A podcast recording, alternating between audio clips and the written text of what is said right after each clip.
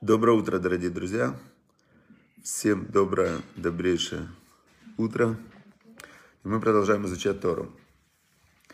Значит, э, жизнь человека, она складывается из чего? Из разных внешних событий, из того, как он их для себя интерпретирует. А дальше каждый человек должен принимать решение, что ему делать в каждой конкретной ситуации. Очень просто жить, когда ты живешь по Шулханоруху, когда ты знаешь, ты встал, ты сделал, у тебя все структурировано, но для этого нужно, опять же, э, знать Шулханорух. Шулханорух – это сборник законов. Там, где конкретно прописана каждая, абсолютно каждая ситуация в жизни еврея от момента его просыпания до момента умирания даже. Там прописаны законы умирания и что должны делать родственники в каждую минуту любого процесса, представляете? Это очень удобно. Как-то Наполеон, Наполеон очень любил евреев, он хотел восстановить храм, он хотел восстановить Санедрин. И Наполеон, он говорит, вот как, какой же удивительный вообще э, народ, он говорил, да, что вот у меня, он говорит, мне, чтобы свою царскую власть держать, мне нужно, мне нужно с мечом стоять над каждым. И, то есть, как работает царство? Царство работает через страх.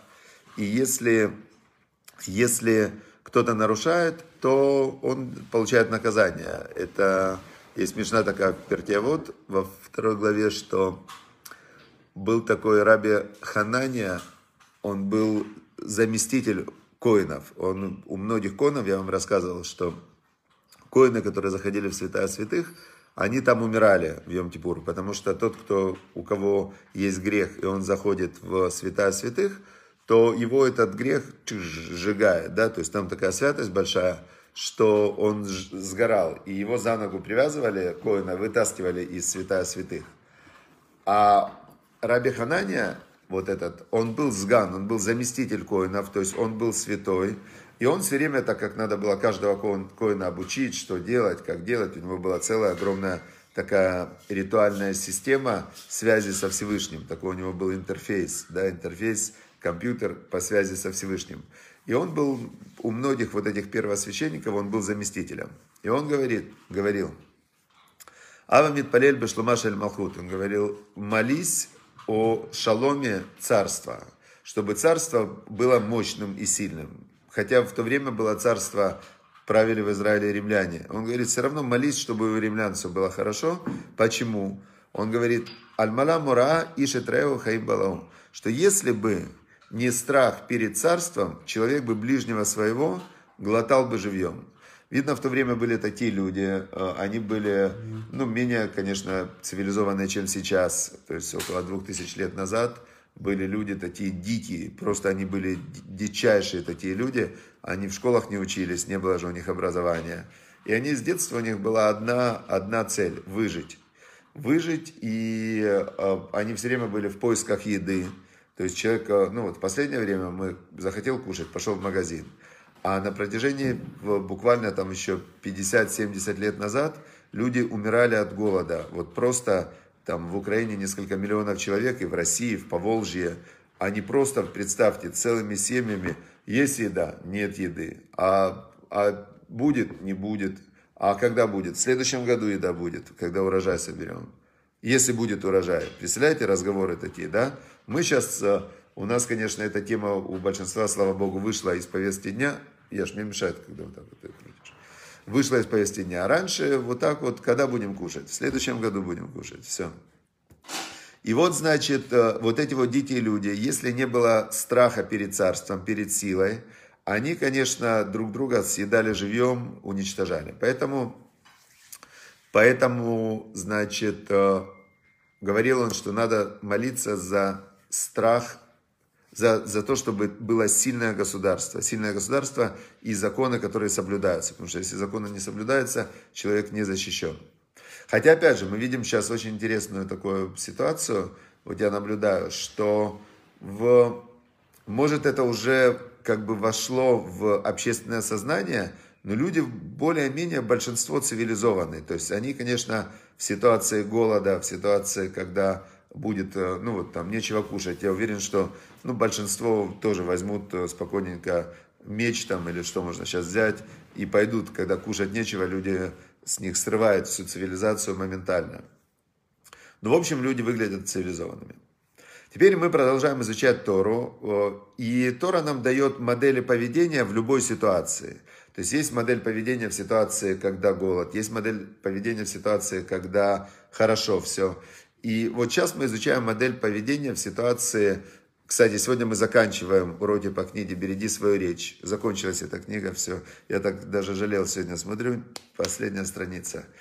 И как раз нам попала последняя страница, очень удачно, очень удачно она нам попала, что она говорит как раз о том, что нам поможет перед Рожа Шана, перед Рожа Шана, перед, э, значит, э, днем суда правильно подготовиться. Вот кто-то пишет, что это был штучный голодомор. Это не был штучный голодомор. До этого были, там, турки вырезали миллион геноцид армян. И мы просто все предыдущие голо, голо, голоды, да, голодомор тоже название такое непонятное, потому что когда это был мор голодом, но до этого тоже приходили там монголо-татары, все сжигали, до этого приходили хазары, какие-то там э, кочевники, варвары и так далее. То есть были, постоянно были нападения одного народа на народ, и внутри тоже были бунты, казацкие бунты, там, а, то есть все время люди жили в, совершенно в диких условиях. Да, Шабашалом сильно. Совершенно в диких условиях жили до последних 70 а, лет. Последние более-менее нормально. Еще совсем недавно Вторая мировая война погибло 80 миллионов человек. 80 миллионов человек было убито во время Второй мировой войны. Только убито. А и сколько было а, покалечено, ранено там и голодало. Но мы сейчас живем, слава Богу, в хорошее время. Мы живем в хорошее время, которое самое хорошее время за всю историю человечества сейчас. Мы должны это ценить, радоваться. И нам Бог дал такие маленькие испытания, такие небольшие, прямо испытания, испытания в... Слава Богу, небольшие. Теперь, значит, э, и одно из главных испытаний, которое нам Всевышний дал, в ситуации, когда все хорошо, не заниматься злоязычием. И вот, значит, мы дошли сегодня до одной такой, последняя, можно сказать, основа, почему объясняет Равзелик Плистин, он объясняет, почему нельзя заниматься злоязычием. Вот он конкретно говорит, давайте на этом закончим. Я вам сейчас объясню э, самый главный духовный корень, почему не надо заниматься злоязычием. Он говорит, все идет в этом мире мера за меру, все судится мера за меру. И сказано в трактате «А вот», э, благоприятно суди о ближнем. А вы данный коля адам лекавскут. То есть суди ближнего с хорошей стороны. Небесный, суров, э, небесный суд суров для того, кто сурово судил других, объясняет Равзелик Плистин. Тому же, кто проявлял сострадание и понимание, принцип э, мера за меру дает огромные преимущества. То есть есть некий закон, по которому работает небесная справедливость.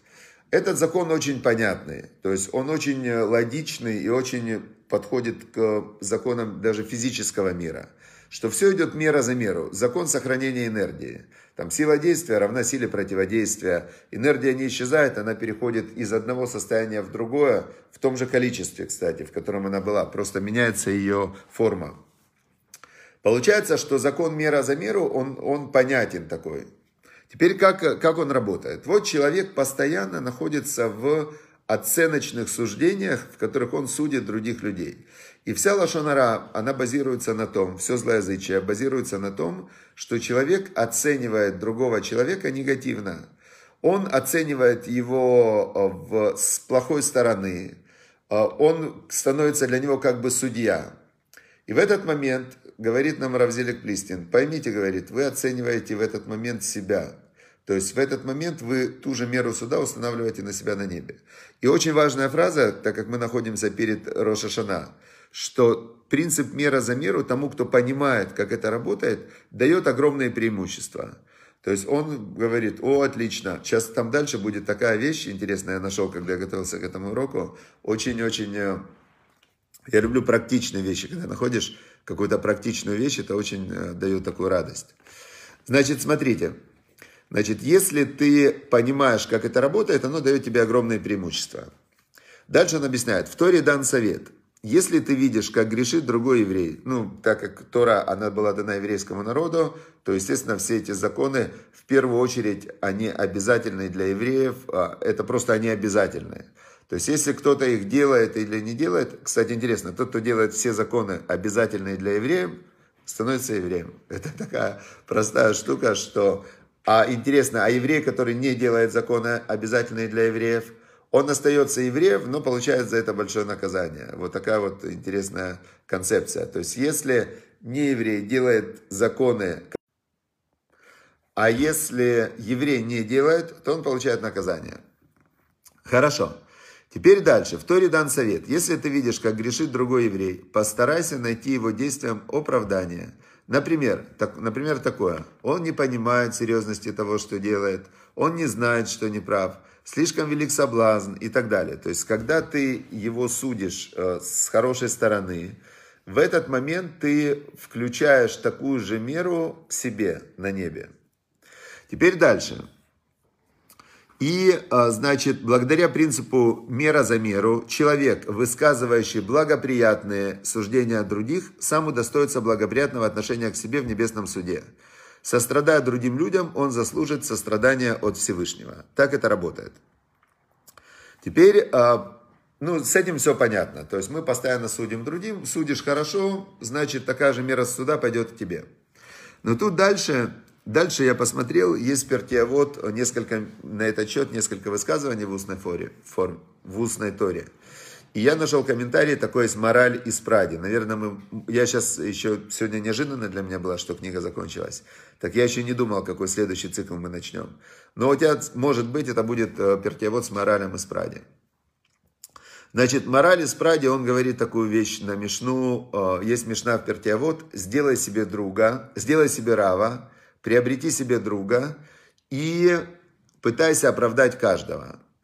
То есть там он объясняет так, что человек, который, а, который не развил в себе это качество, оправдывать поступки другого человека, оправдывать поступки другого человека, он обязательно потеряет и Рава, и друга, потому что в ситуации долговременной коммуникации в любом, в какой-то момент ты все равно найдешь что-то, что тебе не понравится. И если ты не умеешь э, оправдать поступок другого человека, то тогда ты в какой-то момент ты разорвешь отношения с Равом, разорвешь отношения с другом.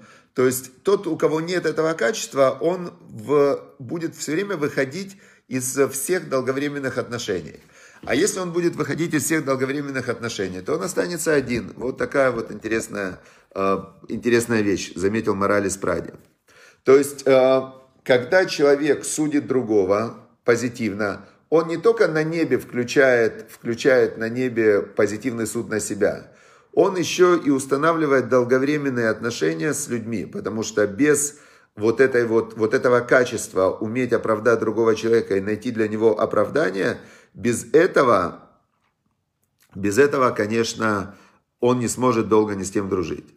Теперь дальше. Дальше Мораль из объясняет, есть еще одна мишна, в которой, в которой э, Рабан Йоханан бен Закай был такой великий мудрец. Он спросил своих учеников, какое качество самое лучшее. Какое качество для человека самое лучшее, которое ему больше всего улучшает жизнь. Его ученики, он им сказал, пойдите посмотрите. То есть он им сказал, не поищите в Торе, он знал всю Тору. Он говорит, а вы пойдите в реальности, посмотрите, кто из людей лучше всего живет. Кто из людей лучше всего живет. И они пошли искать. И первый раби Элязар бен Арах, раби Элезар бен Урканас, он сказал такую вещь. Добрый глаз. Он говорит, лучше всего живут те, у кого добрый глаз. И обычно, как это понимал я, да, что вот человек, у него добрый глаз, он ищет то, что ему понравится. Но я чуть-чуть э, не понимал, как это работает. И вот объясняет мораль из Праг, из Пради вот такую вещь интересную. Он говорит, смотрите, что такое добрый глаз? Добрый глаз – это щедрость и способность радоваться чужому счастью. Дело в том, что это качество приносит человеку много хорошего, потому что Потому что вот если у человека добрый глаз, и он умеет радоваться чужому счастью, смотрите, то есть он умеет радоваться чужому счастью, тогда что получается? человек постоянно видит вокруг себя богатых, э, великих, умных и чем-то выделяющихся людей. Если он умеет радоваться чужому счастью, тогда он будет постоянно радоваться. То есть он будет, э, как прилепляя своим глазом к чему-то хорошему. Там вот вокруг человек, вау, там кто-то заработал что-то, кто-то спел красиво, кто-то красиво там сказал и так далее. И он постоянно радуется. Если эта радость проявляется в нем постоянно гораздо чаще, чем любая другая положительная черта, черта характера. Кроме того, проявление многих положительных душевных качеств требует усилий и времени. А порадоваться чужой удаче человек может моментально и без усилий. Поэтому Раби Элиезер советует развивать в себе именно это качество, а потом уже все остальные. Представляете, то есть очень простая такая вещь. И как это работает? Если у тебя добрый глаз, ты радуешься радости других людей, их успехам, то тогда ты, э, мера, которую человек меряет, меряет ему. То есть ты создаешь такой потенциал заряженной радости на небе вокруг себя, что тебе тоже начинает приходить. Хорошо. Значит, э, добрый глаз, дальше, дальше, добрый сосед, э, видеть то, что рождается. В общем, я думаю, что мы будем изучать морали Спради, потому что он дает очень глубокие, очень такие прям э, базисные объяснения э, тем, э, тем Мишнайот, которые мы уже учили, пертиавод по учению отцов. И еще раз давайте вернемся к окончанию цикла про лошонара, про злоязычие.